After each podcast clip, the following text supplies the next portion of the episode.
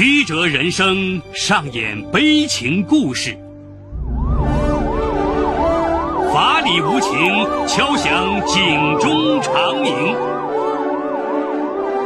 梁辉说法。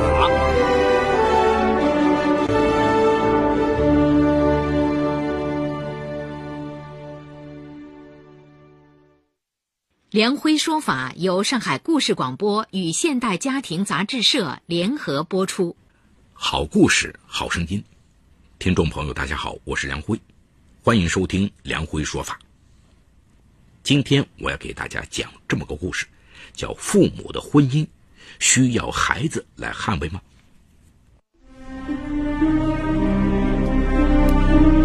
法治故事耐人寻味，梁辉讲述。不容错过。二零一四年七月的一天，家住南宁市江南区富源小区，十九岁的孙伟军向爸爸孙学志借车出去办事。接过钥匙，孙伟军忽然发现钥匙链上怎么多了两把金黄色的大号钥匙？他从没见过这两把钥匙，难道是爸爸丢了钥匙新配的吗？他警觉地想到了一件事，于是他决定配下这两把钥匙再说。孙伟军出生于一九九五年八月，当时姐姐孙杰四岁，二十九岁的爸爸孙学志和二十八岁的妈妈王文丽都在广西横县木器厂上班。夫妻俩工资不高，家里日子不算宽裕，但一家四口却非常幸福。二零零三年，孙学志夫妻俩带着新买断工龄的六万元来到了南宁。他们在江南区壮锦大道租了三间房子，创办了星光废旧品收购公司。日夜辛劳，经过夫妻俩的共同努力，到了二零零八年，他们的生意终于有了起色，并且越做越顺。二零一二年，孙学志在江南区富源小区买了一套一百多平方米的住房。二零一零年初，孙学志扩大经营，又在江南区沙井街成立了分公司，由王文丽负责经营。这样，夫妻俩分别经营着一个店铺，生活很是忙碌。二零一零年，姐姐孙杰考上了桂林旅游专科学校。二零一三年。参加高考的孙伟军落榜，又赶上了母亲患了坐骨神经痛等多种慢性病，他索性放弃了复读，回家接过母亲经营的沙井街那家店铺，让母亲安心回家养病。可是孙伟军渐渐觉得家里的气氛有些微妙，爸爸越来越忙，总是很晚才回家，妈妈总是闷闷不乐，有时候还会悄悄的抹眼泪。孙伟军几次问妈妈怎么了，妈妈总是很快转移话题。二零一四年一月二十四号晚上，孙伟军和朋友唱歌，凌晨一点多才回到家。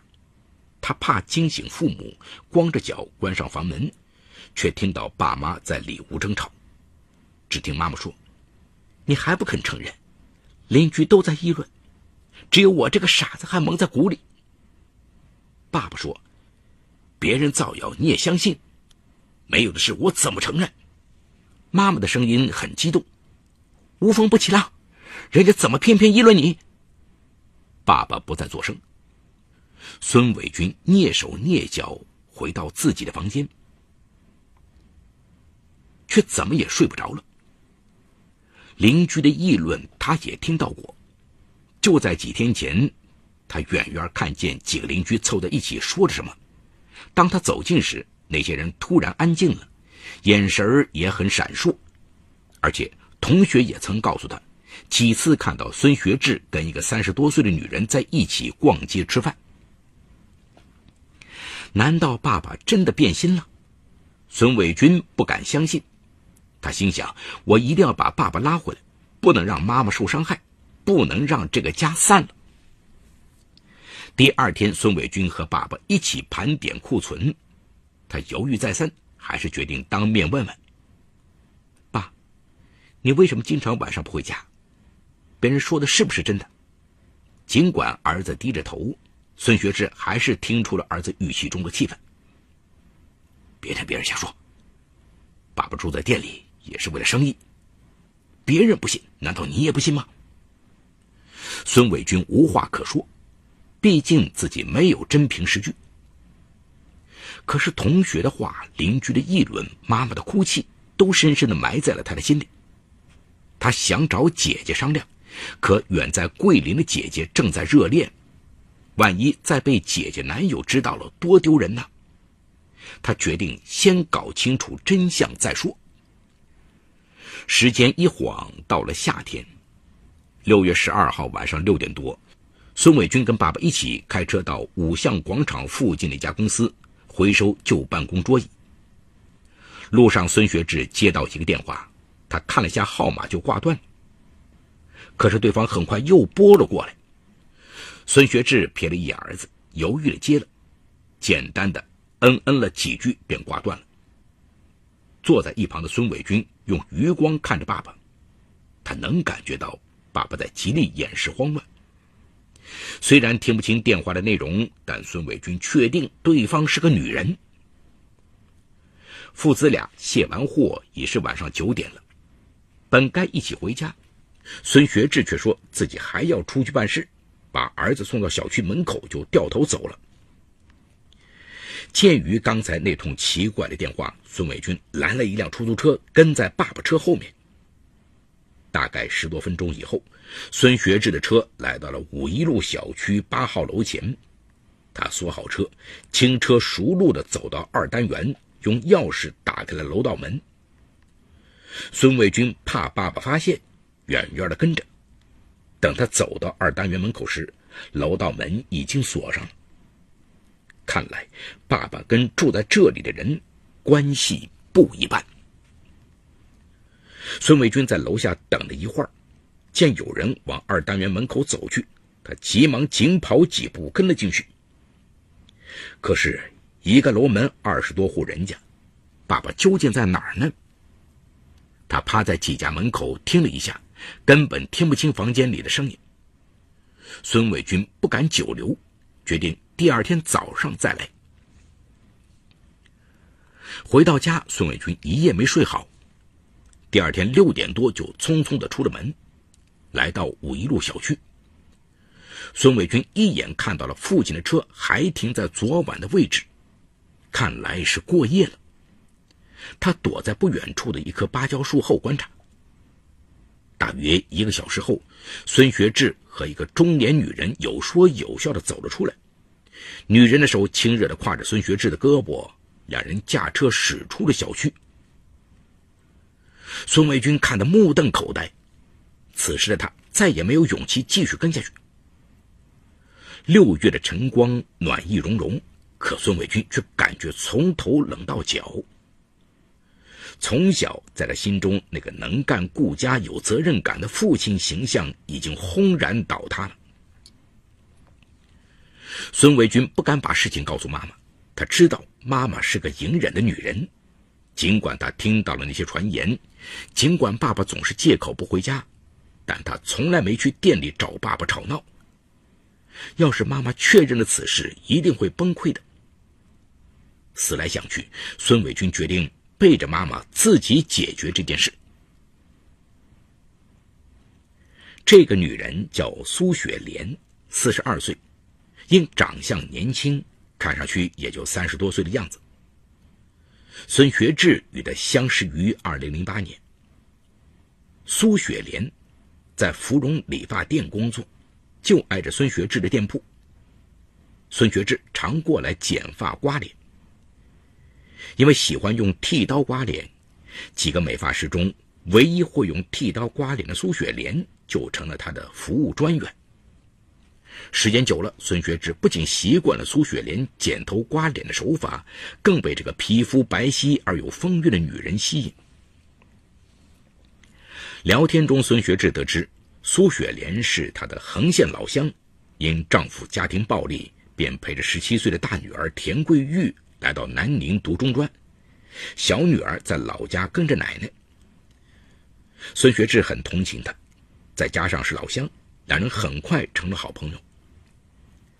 赶上苏雪莲休息，孙学志就约她喝酒聊天。二零零九年初，苏雪莲远在家乡的小女儿胰腺炎住院，孙学志主动给了她两万元钱应急。这件事使两个人的感情加深了不少，很快就发展成情人。后来，孙学志在五一路小区给苏雪莲母女租了两室一厅的房子。苏雪莲女儿平时住校，很少回家，这里变成了他们约会的最佳地点。自从上次发现爸爸的秘密后，五一路小区那栋住宅就像钉子一样钉在了孙伟军的心上，不时扎得他心里生疼。他决定从那个女人入手。只要他主动撤退，事情就解决了。可是自己根本不知道他是谁，怎么找呢？正在发愁的时候，他偶然发现了孙学之钥匙链上那两把陌生的钥匙，于是就出现了故事开头的那一幕。第二天下午，孙伟军来到五一路小区，顺利的进入了二单元楼道。之后，他按照事先计划好的挨户敲门，如果家里有人，就假装找错人了；如果没人，他就用钥匙试探能否打开。结果试到三层左手边的房子时，他打开了房门。那一刻，孙伟军心里一阵激动。进到了屋子里，孙伟军一眼就看见了爸爸的鞋、外套、青花瓷水杯。相册里全是爸爸和那个女人的合影。爸爸简直把这儿当家了。孙伟军气愤不已，把相册摔在了地上。他又四下看了看，发现茶几上放着一盒名片：“芙蓉理发店，美发师苏雪莲。”难道这个女人在芙蓉理发店工作？他决定去店里看看。为避免被发现自己来过的痕迹。他把屋中的物品放回原处，锁上门走了。到了芙蓉理发店，一见到苏雪莲，孙伟军就说明了自己的身份。苏雪莲有些吃惊，赶紧拉着孙伟军来到门外，说：“你爸爸经常跟我说起你很懂事，找我什么事孙伟军压住内心的怒火，低声说：“孙阿姨，我也不转弯抹角了，你和我爸爸的事儿。”我和妈妈都知道了，我们不想把事情闹大，这样对谁都不好。今天找你，是希望你主动和我爸爸断绝关系，今后不再来往。我们也既往不咎，大家就当什么事也没发生，各过各的日子。你看怎么样？苏雪莲的表情有些尴尬。魏军，既然你都知道了，那我也没什么好隐瞒的。但你毕竟还是孩子，最好不要参与大人的事儿。所以，这件事关系到我们全家的幸福，我不可能不管，请你自重。见孙伟军话里软中带硬，苏雪莲只得说：“这个事儿我要听你爸的意见，我暂时不能跟你表态。”孙伟军想，这事儿闹大了，对爸爸影响也不好，还是给他一个考虑的时间。便怒气冲冲的走了。苏雪莲马上给孙学志打去电话，哭诉道：“我们的事情被伟军知道了，他刚才来找我了。我并不想破坏你的家庭，既然你儿子找上门了，我们干脆减少联系吧，千万别对我女儿造成不好的影响。”孙学志十分吃惊，想了想说：“暂时我们少联系一些吧。”但我对你的感情是认真的，你放心，家里的事情我来摆平。孙学志思来想去也不明白儿子怎么能找到苏雪莲，又不敢主动问儿子，只好假装没事发生，每天关了店铺就回家。见爸爸变化这么大，孙伟军很高兴，他还偷偷查看了一下爸爸的钥匙，那两把金色的钥匙果然不见了。孙伟军觉得自己私下找苏雪莲这招奏效了。一天，孙伟军到父亲车上找东西时，意外的在驾驶座下面的角落里发现了那两把金钥匙，他赶紧把自己配的钥匙拿出来比对了一下，持据完全一致，就是那两把。爸爸竟然还在和那个女人来往，孙伟军的心又揪了起来。二零一五年二月十九号下午两点多，孙伟军拨通了爸爸店铺的座机电话，结果无人接听。他留了个心眼儿，没有打爸爸的手机，而是直接去了芙蓉美发店。结果苏雪莲也不在店里，孙伟军顿时有种不祥的预感，他们肯定又去约会。孙伟军立马赶到五一路小区苏雪莲家楼下，可是没有看见爸爸的车。他想用钥匙开门找爸爸，又怕万一苏雪莲一个人在家被他发现了不好。正犹豫着，孙伟军突然看见孙学志的车驶进了小区，他赶紧又躲到了芭蕉树后面。眼前这一幕简直让孙伟军怒火中烧。父亲提着大包小包与苏雪莲走在前边，苏雪莲的女儿乐呵呵的跟在后头。想到自己的母亲身体不好，每天寂寞在家，父亲却跟这个女人藕断丝连，孙伟军忍无可忍，飞快的冲到三人面前，举手就要打苏雪莲。惊愕的孙学志赶紧用身体护住苏雪莲母女，用力拽着儿子上了车，加大油门离开了。这一晚，孙伟军再也不能冷静，他顾不得隐瞒母亲与父亲吵得不可开交。王文丽这才得知了真相，失声痛哭。在母子俩的围攻下，孙学志自知理亏，低下头认错。孙伟军却不肯罢休，要求父亲必须把苏雪莲送走。孙学志却不肯答应。见父亲如此。孙伟军不再坚持，但是心底却产生了一个更可怕的想法。二月二十六号晚上，孙伟军和初中同学高大伟、吴波一起喝酒。见孙伟军一直阴沉着脸，高大伟问他：“有什么需要我们兄弟帮忙的，直说呀。”孙伟军想了想，把爸爸和苏雪莲的事说了出来，并说自己想教训一下苏雪莲。问他俩愿不愿意帮忙。高大伟和吴波当即表态说：“没问题，你的事儿就是我们的事儿。”三人斟满酒杯，一饮而尽。三月一号晚上九点左右，三个人坐上了孙伟军的货车，直奔苏雪莲家。他们把车停在大门外，每人手握一根一米长的铁管，悄悄摸上了二单元三楼。因楼道里的灯坏了，孙伟军错把钥匙插到了苏雪莲隔壁住户的门，惊动了屋里的人。孙伟军赶紧说：“啊，不好意思，我喝多了，认错门了。”这是高大伟有点害怕了，小声跟孙伟军说：“要不我们改日再来吧。”可铁了心的孙伟军根本听不进去，他拿着钥匙悄悄打开了苏雪莲的房门。此时的苏雪莲正坐在客厅，专注地看着电视剧，丝毫没有听到门外的异响。见突然闯进来三个人影，他一时间还来不及反应，孙伟军举起手中的铁管就朝他乱棍而下。苏雪莲一边用手臂护头，一边大喊救命。在里屋上网的女儿听见妈妈呼救，急忙跑出来，一边拉拽孙伟军，一边哀求他放手。其实孙伟军并不想伤害无辜的人，可高大伟和吴波并不知道孙伟军的想法，他俩举起铁管朝苏雪莲女儿猛打。见母女俩鲜血直流，倒在地上呻吟，孙伟军一摆手，三人飞快逃离。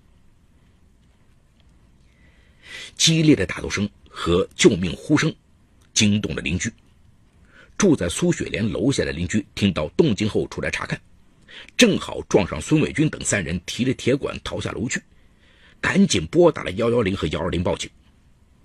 接到报警后，南宁市公安局纳洪派出所和江南区公安分局刑侦三大队民警迅速赶到现场。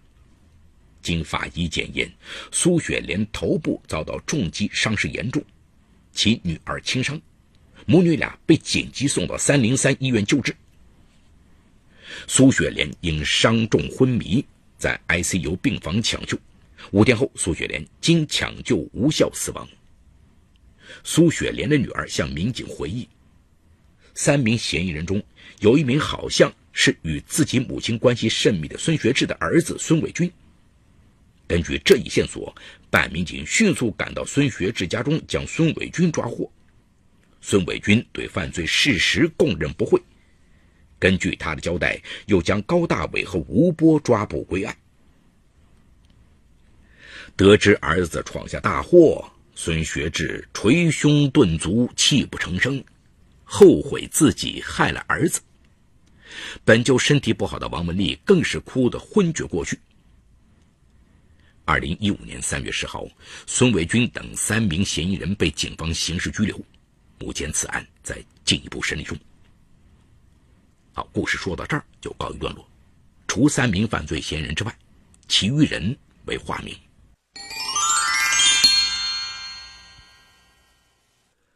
本案中，孙伟军的遭遇实在是让人可惜又可恨。一个年仅二十岁、刚刚踏入社会的孩子，面对父亲的婚外恋，选择了一种偏激又极端的方式来守护自己的母亲和家庭，最终不仅没有挽救父母的婚姻，还酿下了不可挽回的悲剧。从法律层面来看，孙伟军和高大伟、吴波三人持铁棍进入苏雪莲家中，对苏雪莲母女进行疯狂的殴打，最终致使苏雪莲因抢救无效死亡。苏雪莲女儿轻伤。根据我国刑法第二百三十四条规定，故意伤害他人身体的，处三年以下有期徒刑、拘役或者管制；致人重伤，处三年以上十年以下有期徒刑；致人死亡或者以特别残忍手段致人重伤，造成严重残疾的，处十年以上有期徒刑、无期徒刑或者死刑。而且三人属于共同犯罪，即使孙伟军不想伤害苏雪莲的女儿。但高大伟、吴波二人的行为仍在三人的共同故意内，三人都需要对苏雪莲母女一死一伤的结果负责。因此，孙伟军三人构成的共同故意伤害致人死亡的共犯，他们将面临的是至少十年以上的有期徒刑，甚至无期徒刑或者死刑。在此啊，我们也想提醒一些父母，应当妥善处理自己的感情和婚姻关系。尽量选择平和协商的方式面对感情问题，而不应当一味的逃避、欺骗甚至报复。对待孩子也应当坦诚以待，以免造成不可挽回的伤害。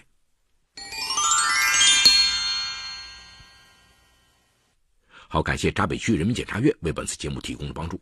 本次节目编辑主持梁辉，后期制作王文琪，监制赵杰、张建红。感谢您的收听，我们明天再见。